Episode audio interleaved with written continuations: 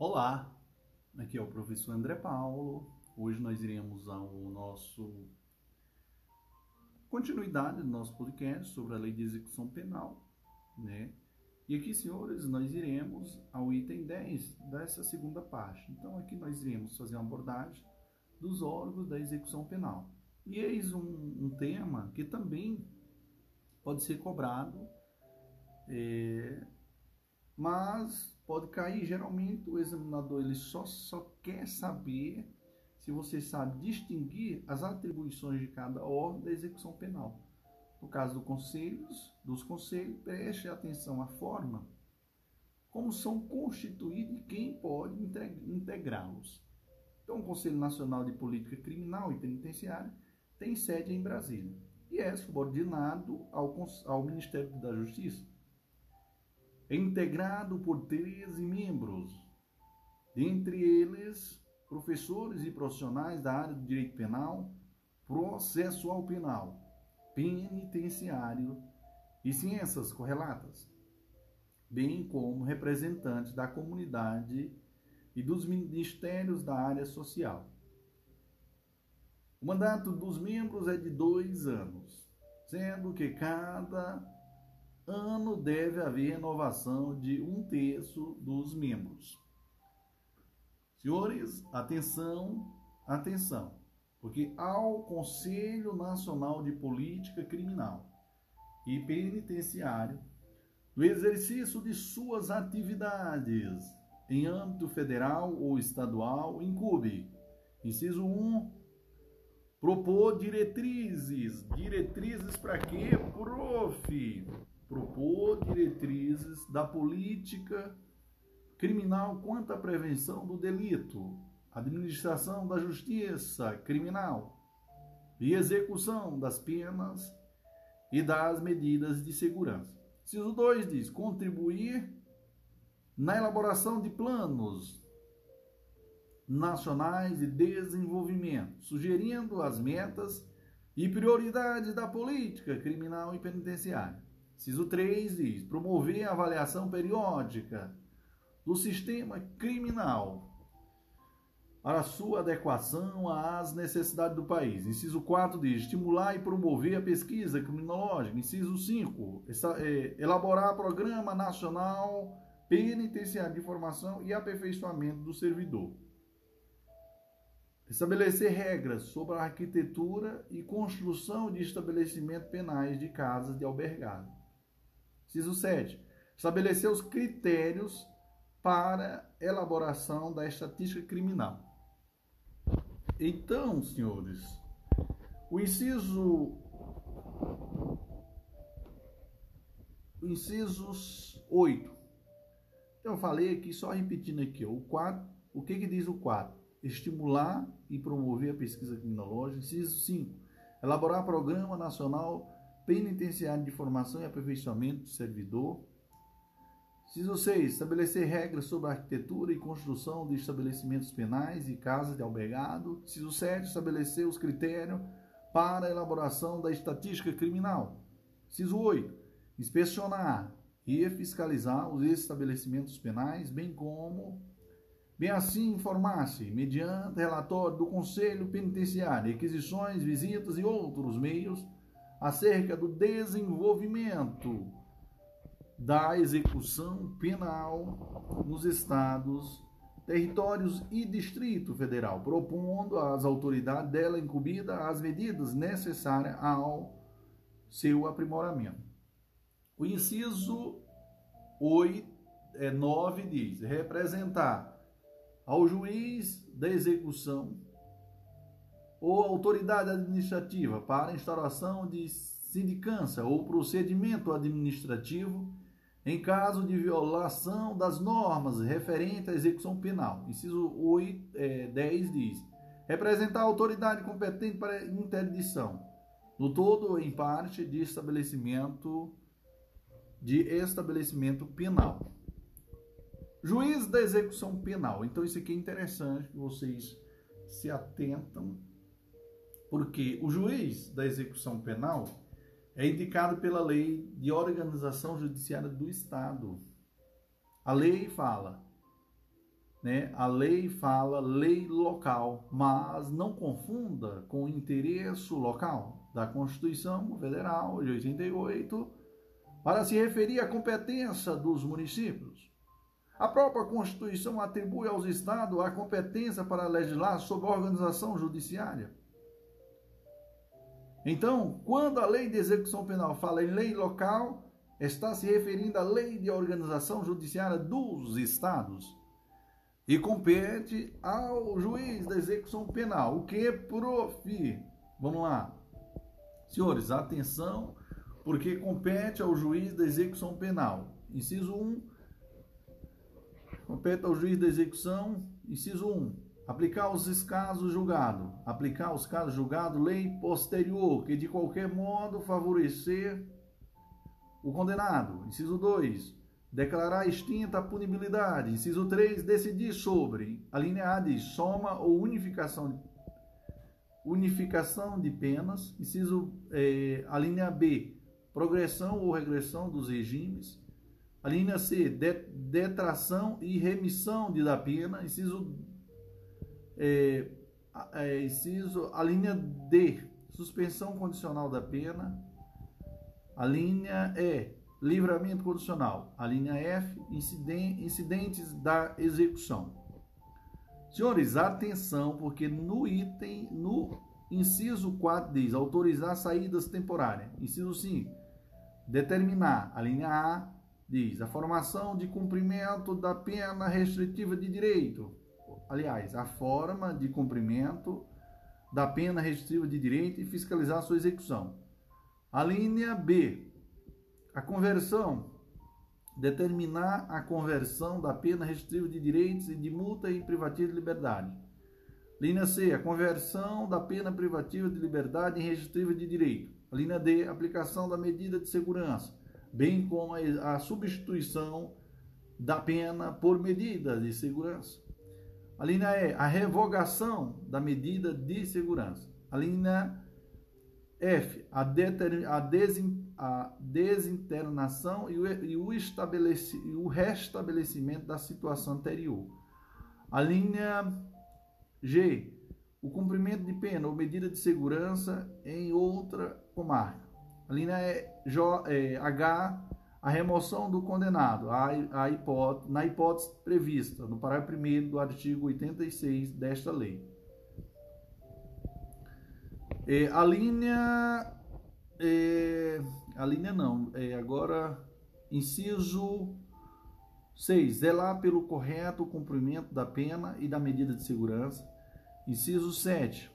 Inspecionar. Inspecionar mensalmente os estabelecimentos penais, tomando providência para o adequado, funcionamento e promovendo, quando for o caso, a apuração de responsabilidade. É, inciso 8 interditar no todo ou em parte estabelecimento penal que estiver funcionando em condições inadequadas ou com infringência aos dispositivos nesta lei. Inciso 10, é, 9. Propor e instalar o Conselho de, da Comunidade. Inciso 10. Emitir anualmente atestado de pena a cumprir. Emitir anualmente atestado de pena a cumprir. Beleza, prof. Beleza, meu grande. Então, aqui falando aqui do próximo, senhores. E, aliás, no próximo item, nós iremos dar continuidade falando dos conselhos, tá? Para que esse, esse áudio não fica, para não ficar tão extenso, tá? Então vamos dividir por parte. No próximo item nós iremos falar do Conselho do Ministério Público, que é melhor, não, aliás, Conselho Penitenciário, tá? E assim por diante, senhores. E Conselho do Ministério Público. Show, papai, vamos que vamos. Viva quem? O prof. André Paulo. Glória a Deus. Olá, aqui é o professor André Paulo. Hoje nós iremos ao item 1 ponto, né? Só fazendo aquela, aquela mudança, senhores, eu comecei do item 10 do material, né? A partir de agora, eu resolvi seguir mesmo a sequência normal né, de numeração. Não vai modificar nada, tá? O importante é o conteúdo. Tá? Aqui nós iremos como se fosse o item 10.1, mas agora eu resolvi seguir essa sequência. Né? No material seria o 10.1 e aqui no meu podcast o item vai ser o item 1.1, beleza? Então vamos lá, senhores. Falando ainda dos órgãos, né, de, dos órgãos de execução, falei do conselho, né, do conselho da política, do conselho de quê? Que o prof falou, senhores? Lembrando, falei do Conselho Nacional de Política Criminal e Penitenciária, falei também já juiz da execução, eh, da execução e suas competências, bem como dos conselhos da política criminal. Então, a, agora nós iremos abordar aqui o Ministério Público, né? Que, que o Ministério Público são, é outro órgão de execução penal, de execução, que eu quero, aliás, outro órgão né, de execução. Quero que vocês memorizem, porque nós, nessa parte aqui desse item né, do 10 e mais especificando do nosso podcast, o item 1, falando aqui do órgão da execução penal. Então, agora iremos falar é, do Ministério Público, que qual a função do Ministério Público, prof? O Ministério Público ele deve fiscalizar o cumprimento da pena e da medida de segurança, ofici, é, oficiando no processo executivo e nos incidentes da execução. Então, em especial, compete ao Ministério Público, inciso 1, fiscalizar a regularidade formal das guias de recolhimento e de internamento. É, inciso 2, requerer, alinear todas as providências necessárias ao desenvolvimento do processo executivo. A B, a instauração dos incidentes de execução ou desvio de execução. A linha C, a aplicação de medidas de segurança, bem como a substituição da pena por medidas de segurança. A linha D, a revogação da medida de segurança. A linha E, a, a conversão de pena, a progressão ou regressão nos regimes e a revogação da suspensão condicional da pena e do livramento condicional. A linha F diz a interdição, a, desinter, a desinternação e o restabelecimento da situação anterior. É, senhores e senhoras, é, o inciso 3 diz assim: interpor recurso de decisões proferida pela autoridade judiciária durante a execução. Observação: o órgão do Ministério Público visitará mensalmente os estabelecimentos penais, registrando a sua presença em livro próprio. Beleza? Bom, conselho, outro órgão aqui de execução é o Conselho penitenciário, que é um órgão consultivo, e, e, fiscalizador da execução penal. Então, é integrado por membros nomeados pelo, governo, pelo governador do Estado, do Distrito Federal e dos territórios, dentro de profissionais e, e é, dentro de professores e profissionais da área do direito penal, processual penal, penitenciário e ciências correlatas, bem como por representante da comunidade. Então, o mandato é de quatro anos. Então, incube ao Conselho Penitenciário, inciso 1, emitir parecer sobre indulto e, com, e comutação da pena, excetuada a hipótese de medidas é, de hipótese de pedido de indulto com base no estado de saúde do preso. Inciso 2, inspecionar os estabelecimentos e serviços penais. Inciso 3, é, apresentar no primeiro trimestre de cada ano ao Conselho Nacional de Política Criminal e Penitenciária relatório dos trabalhos executados no exercício anterior. O inciso 7, o inciso, aliás, 4 diz supervisionar os, os patronatos, bem como a assistência aos egressos. Ok, irmãos?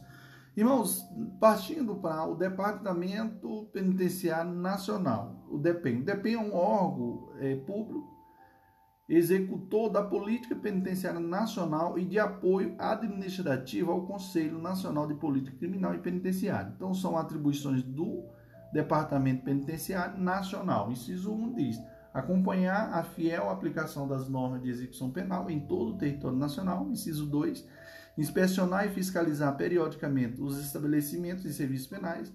Inciso 3: assistir tecnicamente às unidades federativas na implementação dos princípios e regras estabelecidos nesta lei. que mais, prof? Tem mais, senhores. É, inciso 4, colaborar é, com as unidades federativas, mediante o que convém, na implantação de estabelecimentos de serviços penais. Inciso 5, de colaborar, é, colaborar com as unidades federativas para realização de cursos de formação de pessoal, de pessoal penitenciário e de ensino profissionalizante do condenado e do internado. Inciso 6 é, diz estabelecer, mediante convênio com a unidade federativa, o cadastro nacional das vagas existentes em estabelecimentos, em estabelecimentos locais destinados ao cumprimento de penas privativas de direito, aliás, privativa de liberdade aplicada pela Justiça de outra unidade federativa, em especial para presos sujeitos a regime disciplinar.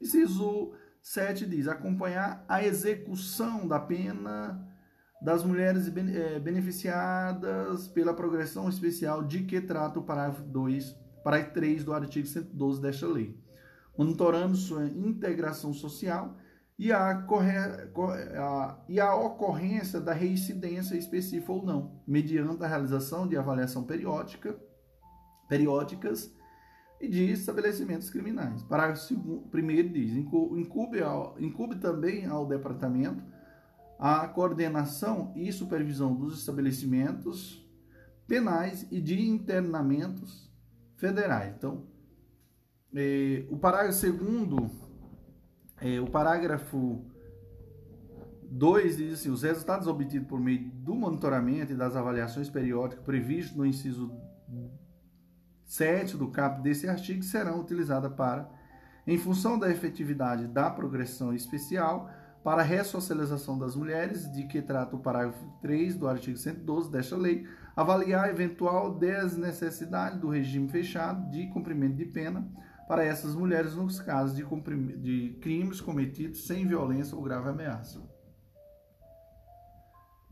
Oh, especial atenção, senhores, aos dispositivos sobre a progressão especial para mulheres, porque foram, foram alteradas, foram alterações legislativas introduzidas em 2018. Então, é, atenção, porque o departamento, isso aí é bem importante, tá? Então, senhores, é, dando seguimento ao nosso, à nossa explanação, e agora nós iremos aqui fazer uma breve explanação do departamento penitenciário local, é, que pode ser criado é, no âmbito de cada estado membro. Direção e quadro de pessoal dos estabelecimentos prisionais, aqui também é importante. Para ser diretor do estabelecimento prisional, há que se cumprir os requisitos do artigo 75, inciso 1, né? ser portador de diploma de Direito, Psicologia, Ciências Sociais, Pedagogia e Serviço Social. É, inciso 2, possuir experiência administrativa na área. Inciso 3, ter idoneidade moral e reconhecida aptidão para o desempenho da atividade, da função. Então, o diretor deve ainda residir no estabelecimento ou nas suas proximidades, bem como trabalhar com dedicação integral. Então, o artigo 76 e 77 trata das especificidades para a organização do quadro de pessoal dos estabelecimentos prisionais, estabelecendo a necessidade de cursos de formação específica e regras especiais para o estabelecimento prisional para mulheres. Entenderam? E o pra, patronato, o que, que é isso? O patronato, pessoal, pode ser público ou particular e destina-se a prestar assistência aos albergados e aos egressos. Incube também ao patronato, inciso 1, orientar os condenados a pena restrita de direito. Inciso 2. Fiscalizar o cumprimento das penas de prestação de serviço à comunidade e de limitação de fim de semana. Inciso 3. Diz colaborar na fiscalização do cumprimento das condições da suspensão, né, das condições da suspensão e do livramento condicional. Bom, partindo agora para o Conselho da Comunidade. Então, haverá um, em cada comarca viu, pessoal? Haverá em cada comarca, conselho da comunidade. Então, a composição mínima é um representante de associação comercial ou industrial, ou é, um advogado indicado pela seção da Ordem dos Advogados do Brasil, um defensor público indicado pelo defensor público geral e, uma, e um assistente social escolhido pela Delegacia Seccional do Conselho Nacional de Assistência Social. Então, incube ao Conselho da Comunidade. Então, visitar pelo, é, visitar pelo menos mensalmente os estabelecimentos, os estabelecimentos penais existentes na comarca. Ciso 2. Entrevistar presos. É, inciso 3. Apresentar relatórios mensais ao juiz da execução e ao conselho penitenciário. É, inciso 4 diz é, diligenciar a obtenção de recursos materiais e humanos para melhor assistência ao preso ou internado, em harmonia com a direção do estabelecimento. Senhores, atenção, porque agora nós iremos adentrar em outro aqui que é bem importante, viu, senhores? Então fica ligado, porque essa parte aqui também é importante. Então, a Defensoria Pública é outro órgão da execução que valerá pela que val, velará, melhor dizendo, pela regular execução da pena e da medida de segurança, oficiando no processo executivo e nos incidentes da execução para a defesa dos necessitados em todos os graus e instâncias, de forma individual e coletiva mas qual a competência, prof, da Defensoria Pública? Incube ainda a Defensoria Pública, inciso 1, requerer, a linha A, todas as providências necessárias ao desenvolvimento do processo executivo. A linha B, a aplicação aos casos julgados de lei posterior que de qualquer modo favoreceu o condenado. É, a linha C, a declaração de extinção da punibilidade, a linha D, a unificação de penas, a linha E, a detração e remissão da pena, a linha F, a instauração dos incidentes de excesso ou desvio de, de execução, a linha G, aplicação de medidas de segurança e sua revogação, bem como a substituição da pena por medidas de segurança.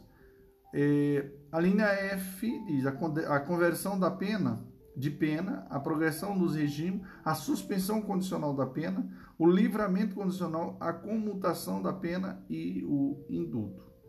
A linha, aqui eu vou já passo já aqui para a linha I, que diz assim, autorização de saídas temporária.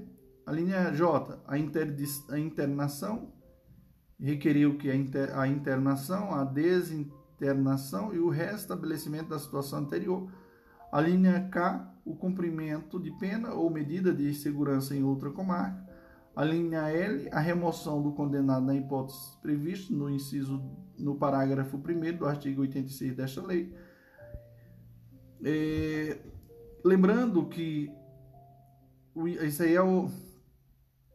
Aí o que mais, senhores? Aí vamos lá, o inciso 2 aqui requerer a emissão anual do atestado de pena ou a de pena a cumprir.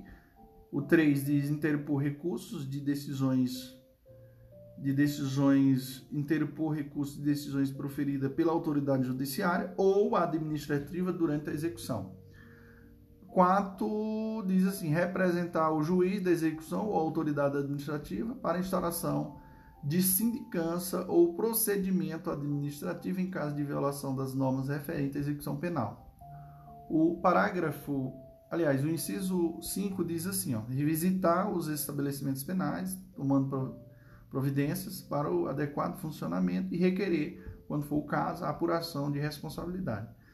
É, o parágrafo, o inciso 6 diz assim: requerer à autoridade competente a interdição no todo ou em parte de estabelecimento penal. Observação: o órgão da Defensoria Pública visitará periodicamente os estabelecimentos penais, registrando sua, a sua presença em livro próprio. Atenção, atenção, senhores. Atenção, preste bastante atenção a, essa, a essas atribuições que diz respeito à atuação direta da execução penal. O que, professor? O Conselho Nacional de Política Criminal e o Conselho Penitenciário pode representar ao juiz da execução pela interdição do estabelecimento prisional ou pela instauração de sindicância ou procedimento administrativo. O Conselho Penitenciário tem a atribuição de elaborar parecer sobre indulto ou como, como, comutação das penas, de penas. Quem tem atribuição de inspecionar e fiscalizar os estabelecimentos prisionais, prof, diz aí, belíssima indagação. O Conselho Nacional de Política Criminal e o DEPEN. O Ministério Público e a Defensoria Pública também pode fazê-lo, já que tem atribuições de fiscalização do cumprimento da execução penal. Quem deve visitar mensalmente os estabelecimentos penais, é, prisionais, prof? O Ministério Público e o Conselho da Comunidade. Quem deve visitar periodicamente, ó, mensalmente, é quem? O Ministério Público e o Conselho da Comunidade. Quem deve visitar periodicamente os estabelecimentos prisionais, a Defensoria Pública. Os demais podem visitar a qualquer tempo. O patronato, o patronato presta assistência aos albergados e egressos. Beleza, prof. No próximo item nós iremos falar sobre os estabelecimentos penais. Amém, irmão? Amém, prof. Glória a Deus. Olá, aqui é o professor André Paulo. Hoje nós iremos ao item, aqui, senhores, nós iremos já ao segundo item, né? O item 2 do nosso podcast.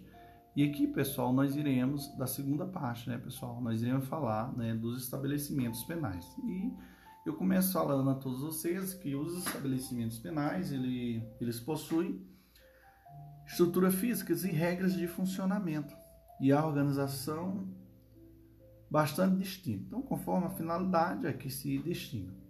O grau de vigilância necessário para manter a ordem e a disciplina e leva em consideração a espécie de pena ou a natureza da prisão sendo cumprida. Então, de acordo com o artigo 82, é, parágrafo 2 da Lei de Execução Penal, o mesmo conjunto arquitetônico poderá abrigar estabelecimentos de finalidade distinta, desde que devidamente isolado. Então, lembre-se de que o Conselho Nacional de Política Criminal e Penitenciária tem atribuições é, de estabelecer regras sobre a arquitetura e construção de estabelecimentos penais e das casas de albergar. Então, o artigo 64, inciso 6 da Lei de Execução Penal isso demonstra a importância de compreender a relação entre a arquitetura desses estabelecimentos e a política criminal. Então, as atividades de manutenção do estabelecimento prisional, tais como serviço de conservação, limpeza, copeiragem, lavanderia e etc. Então, pode ser objeto de execução indireta, artigo 82, 83A, CISO 1, assim como serviços relacionados à execução do trabalho do preso. Artigo 83A, inciso 2. Tá? Atenção, atenção, porque são indelegáveis as funções de direção, chefia e coordenação no âmbito do sistema penal, bem como em todas as atividades que exigem o poder de polícia, notadamente. Então, inciso 1 diz classificação de condenados, aplicação, inciso 2, aplicação de sanções disciplinares, inciso 3, controle de rebeliões, inciso é, 4 diz transporte de preso. Então, isso aí está preconizado no artigo, no artigo 83b. Então, quanto às pessoas que abriga, os estabelecimentos penais destinam-se ao condenado, ao que foi submetido à medida de segurança, ao preso provisório e ao egresso. Né? Assim preconiza o artigo 2, capto. Beleza? O, outra coisa interessante aqui, senhores, é que a mulher e o idoso devem ser recolhidos a estabelecimentos próprios, a sua condição, a sua, né, pessoal? Estabelecimento próprio, a sua condição. Então, artigo 82, parágrafo 1, preconiza isso. Então, o preso provisório ficará separado do condenado por sentença transitada em julgado, né? artigo 84K. Os presos provisórios e os presos condenados serão organizados tendo como critério a natureza da infração por que sofrem acusação ou cumprem pena, conforme o artigo 84, parágrafo 1, e 3 da Lei de Execução Penal. Então, no caso dos presos condenados, leva-se em conta ainda se são reincidentes ou primário. Agora vamos passar a analisar é, vamos passar a análise dos estabelecimentos prisionais em espécie.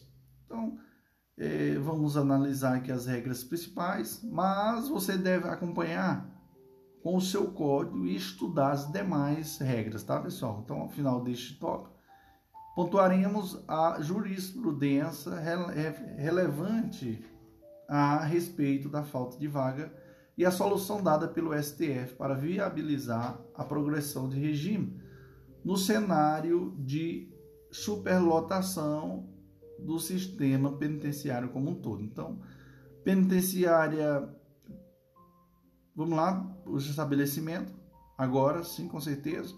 Falando agora primeiro da penitenciária, que destina-se ao cumprimento da pena privativa de liberdade, de reclusão em regime fechado. Então, o artigo 88 diz que o condenado será alojado em cela individual que conterá dormitório, aparelho sanitário, e lavatório. Então, o parágrafo único diz são requisitos básicos da unidade, da unidade celular.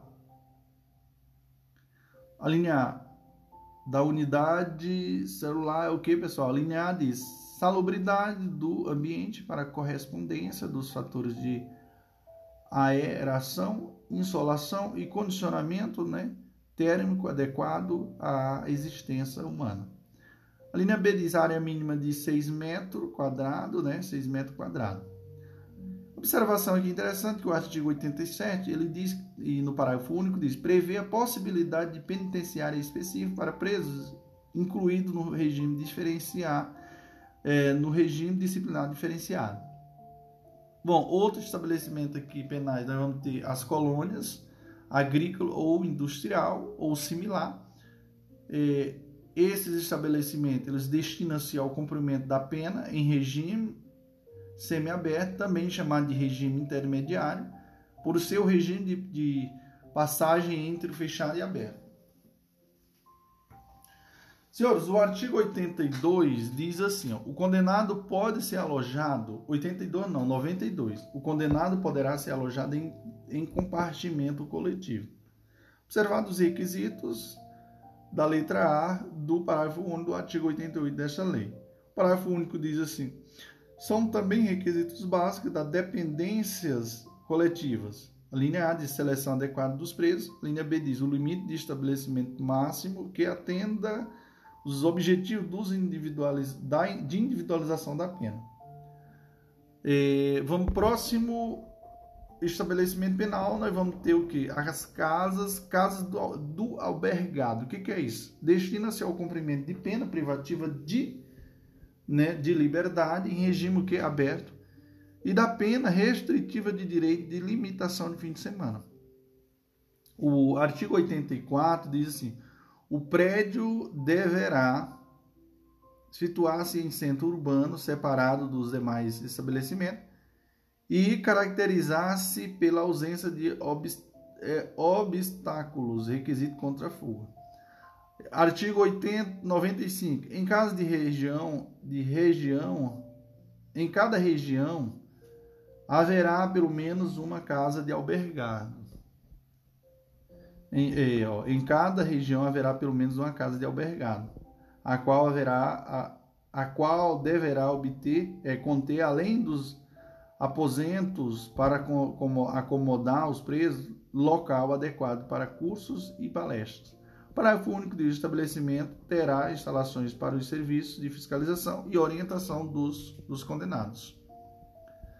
Nós vamos ter também aqui, senhores, como estabelecimento, hospital de custódia e tratamento psiquiátrico. Então, o que, que é isso? Então, destina ao cumprimento de, da medida de segurança pelos inimputáveis ou semi-imputáveis que pode consistir em internação ou tratamento ambulatorial. O tratamento ambulatorial pode ser realizado também em outro local com dependência médica, com local com dependência médica adequada. O hospital deve garantir os padrões de salubridade do artigo 88 do que couber. O exame psiquiátrico e os demais exames necessários para o tratamento são obrigatórios para todos os internados. Cadeia de custódia, prof. Local de recolhimento das pessoas, ou, aliás, local de recolhimento dos presos provisórios, né? Cada comarca deverá ter pelo menos uma cadeira pública, né? Uma, aliás, senhores, ó, o local de recolhimento dos presos provisórios, cada comarca deverá ter pelo menos uma cadeia pública, né? Só fazendo a correção, deve ser localizada próximo ao centro urbano, também deve observar o artigo 84 da Lei de Execução Penal. Nós vamos ter também os centros de observação. São os locais onde são realizados exames gerais e o criminológico, cujos resultados serão encaminhados à comissão técnica de classificação. Também serve de local para a realização de pesquisa criminológica, devem ser instalados em unidades autônomas ou em anexo ao estabelecimento prisional. Então, na sua falta, os exames podem ser é, realizados pela própria comissão técnica de classificação. Beleza? No próximo item, nós iremos falar sobre a jurisprudência sobre falta de vagas nos estabelecimentos prisionais. Show, papai! Vamos que vamos, viva o prof. André Paulo. Olá, aqui é o professor André Paulo. Hoje nós iremos ao item 2.1 e aqui, senhores, nós iremos falar da jurisprudência sobre a falta de vagas nos estabelecimentos prisionais. Então, veremos mais adiante que as regras da progressão de regime são obrigatórias e fazem parte, faz parte do processo de ressocialização dos presos e reintegração ao convívio social. Então, ocorre que durante muito tempo a falta de vagas foi motivo de muitas ações judiciais, já que os presos não conseguiam progredir. Atualmente, o Supremo Tribunal Federal consolidou o entendimento vinculante de que a falta de vagas não pode ser obstáculos a progressão de regime, devendo ser realizada a saída antecipada de presos em regime menos gravosos para a liberdade de vaga, para, aliás, para a liberação de vagas. Em nenhuma hipótese o preso poderá progredir pé salto. O que, é que preconiza a súmula do STF?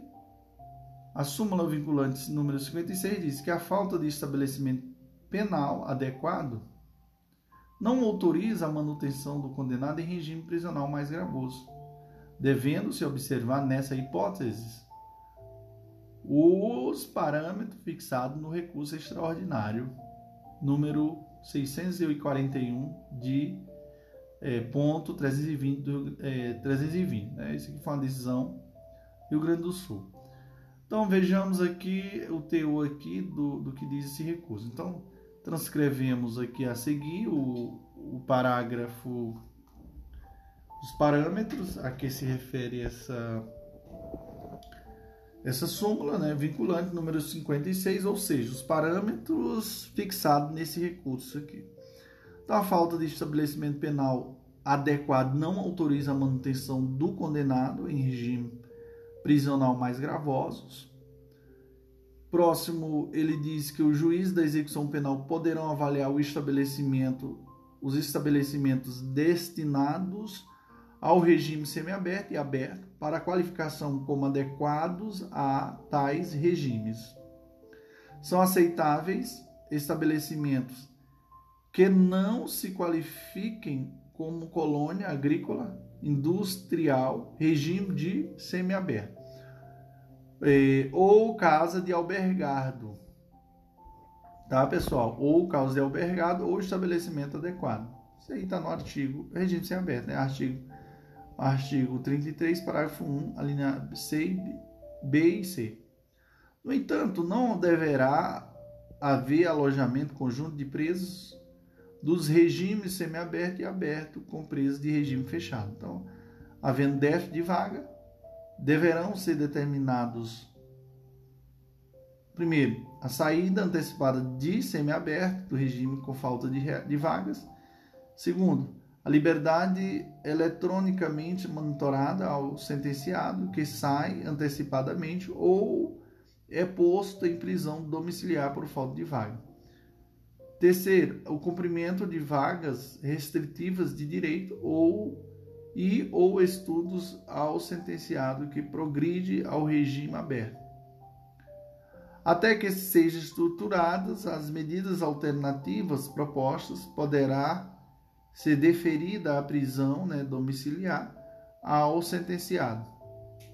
Beleza? Então fica ligado, senhores, que isso aqui é bem importante que vocês observem. Então, observação aqui. Observe que o acórdão ele coloca o monitoramento eletrônico como requisito para a saída antecipada né, do, do preso do regime mais, mais rigoroso para o menos rigoroso. Isso ocorre devido à flexibilização do requisito objetivo da progressão, né, do tempo de cumprimento de pena.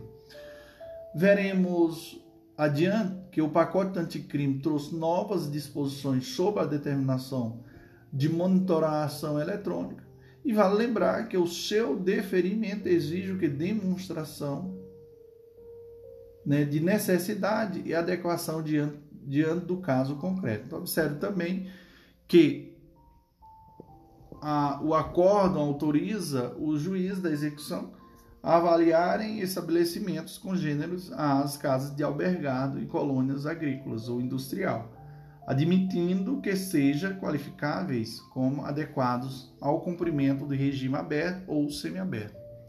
Beleza, senhores? Então, a dica do prof. André Paulo. No próximo item, né, nós iremos falar dos estabelecimentos penais femininos. Amém, irmão? Amém, prof. Glória a Deus. Olá, é o professor André Paulo. Hoje nós iremos ao nosso podcast, ao item é, 2.2. Mas lembrando que no material a gente segue aquela sequência, né? Seria o item 11.2. Mas não importa essa questão da numeração. Aqui o importante para nós é a explanação do conteúdo. Beleza? Irmãos e irmãs, Atenção, porque agora eu irei fazer uma viagem nos estabelecimentos penais femininos e acredito que você já sabe que as mulheres devem ser recolhidas a estabelecimento é, prisional próprio, não podendo ficar junto com pessoas do sexo masculino. Ademais, vimos também que a mulher presa Gestante deve ter direito à assistência pré-natal e pós-parto, extensiva ao nascituro.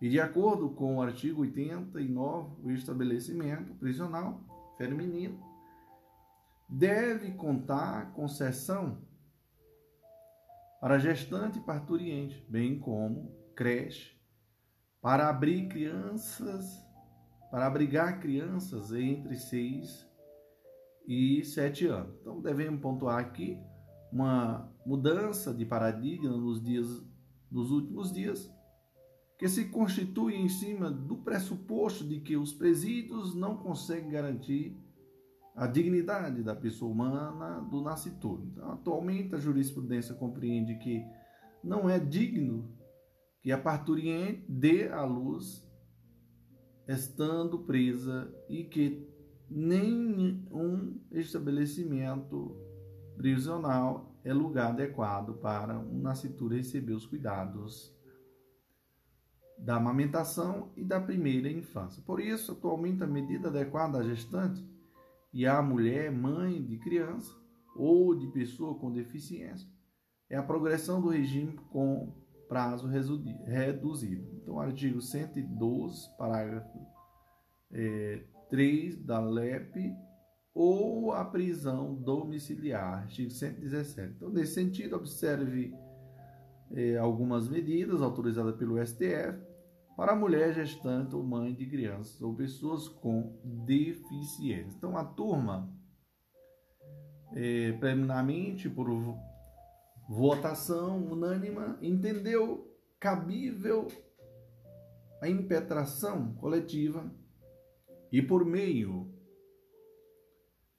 e por maioria concedeu conheceu do pedido do habeas corpus, vencido os ministros Dias Toffoli, Edson Fachin, que, deu, é, que dele conhecia em parte.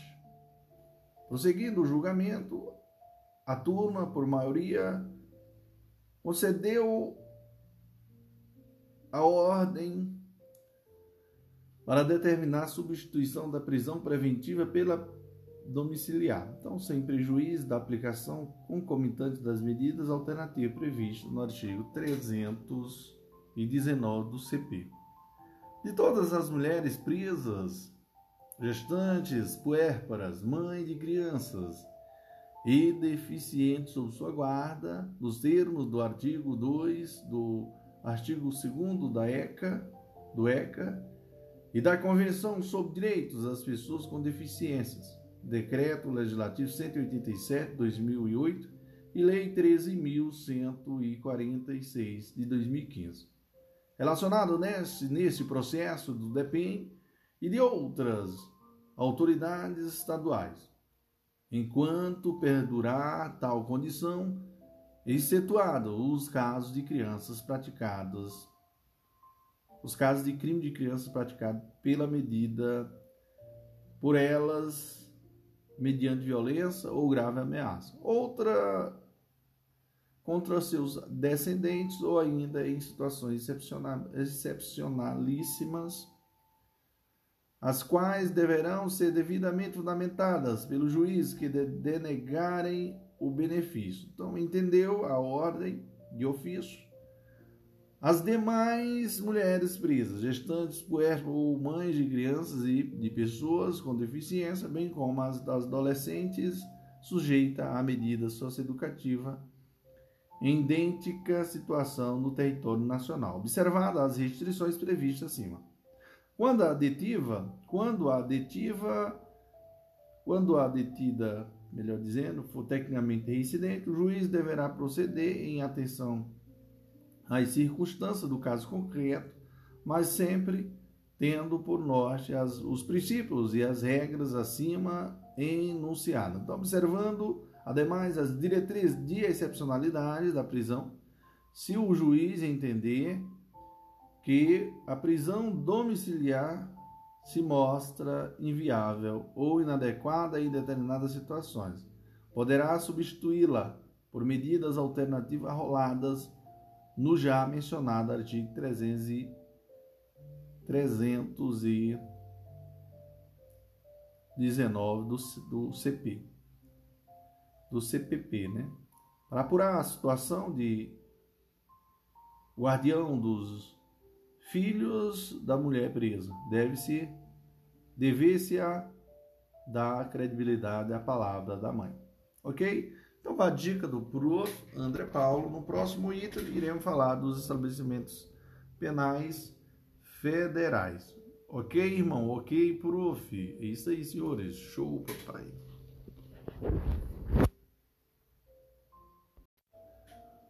Olá, aqui é o professor André Paulo. Meus senhores e senhoras, hoje nós iremos ao item 2.3 e aqui nós iremos falar dos estabelecimentos penais federais. E aqui eu começo frisando a Lei 11.671 de 2008, que trata da transferência de presos do sistema prisional estadual para federal, para o federal e traz regras sobre a disciplina interna mais rigorosa dos estabelecimentos prisionais federais. Então você deve se lembrar, como já estudamos quando tratamos da competência em matéria de execução penal, que o cumprimento de pena em estabelecimento prisional federal fica sujeito à competência da Justiça Federal, que exercerá o juiz da execução penal sempre que o cumprimento da pena se der em presídios federais, independentemente na natureza da infração. Então, além de disciplina, de disciplinar regras de funcionamento do estabelecimento prisional federal, ele define regras mais rigorosas para o cumprimento da pena, razão porque tem natureza de regime fechado de cumprimento de pena motivado pela necessidade de aumentar a vigilância sobre os presos. Então, a a inclusão do preso nesse sistema pode se dar por motivo de segurança pública ou por interesse do próprio condenado. Então, aplica-se tanto ao preso condenado quanto ao provisório. Beleza, senhores? Característica aqui do artigo do artigo 3 que diz assim, né? Recolhimento em cela individual, visita do Isso aqui é interessante, viu, pessoal?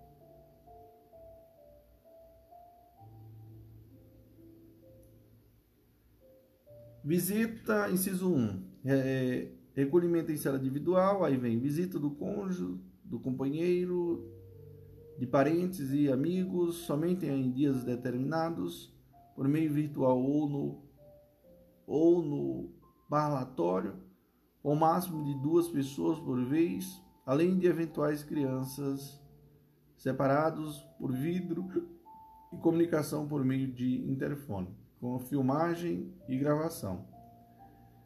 Banho de sol de até duas horas diárias. Monitoramento de todos os meios de comunicação, inclusive de correspondência. Diretor do estabelecimento federal ou o diretor do DEPEN pode é, suspender e restringir o direito de visita previsto no artigo do inciso 2 do, do parágrafo 1 desse artigo por meio do ato de ato fundamentado. Então, monitoramento aqui, lembrando aqui, pessoal, monitoramento aqui de áudio e vídeo no parlatório e nas áreas comuns para fins de preservação de que, pessoal? Da ordem interna e da segurança jurídica.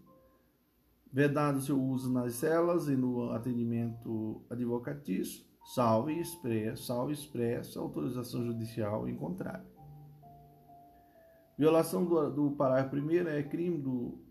A violação do parágrafo 1 é crime do artigo 325 do CP, violação do sigilo profissional. E as gravações das visitas não poderão ser utilizadas como meio de prova de infrações penais pretéritas ao interesse do preso no estabelecimento. Beleza, irmão? Beleza. No próximo iremos ao artigo, a, o item né, 3, que aqui nós iremos falar da execução das execu da execução, não, execução das penas em espécie, beleza? Show papai, vamos que vamos. Viva quem o prof. André Paulo.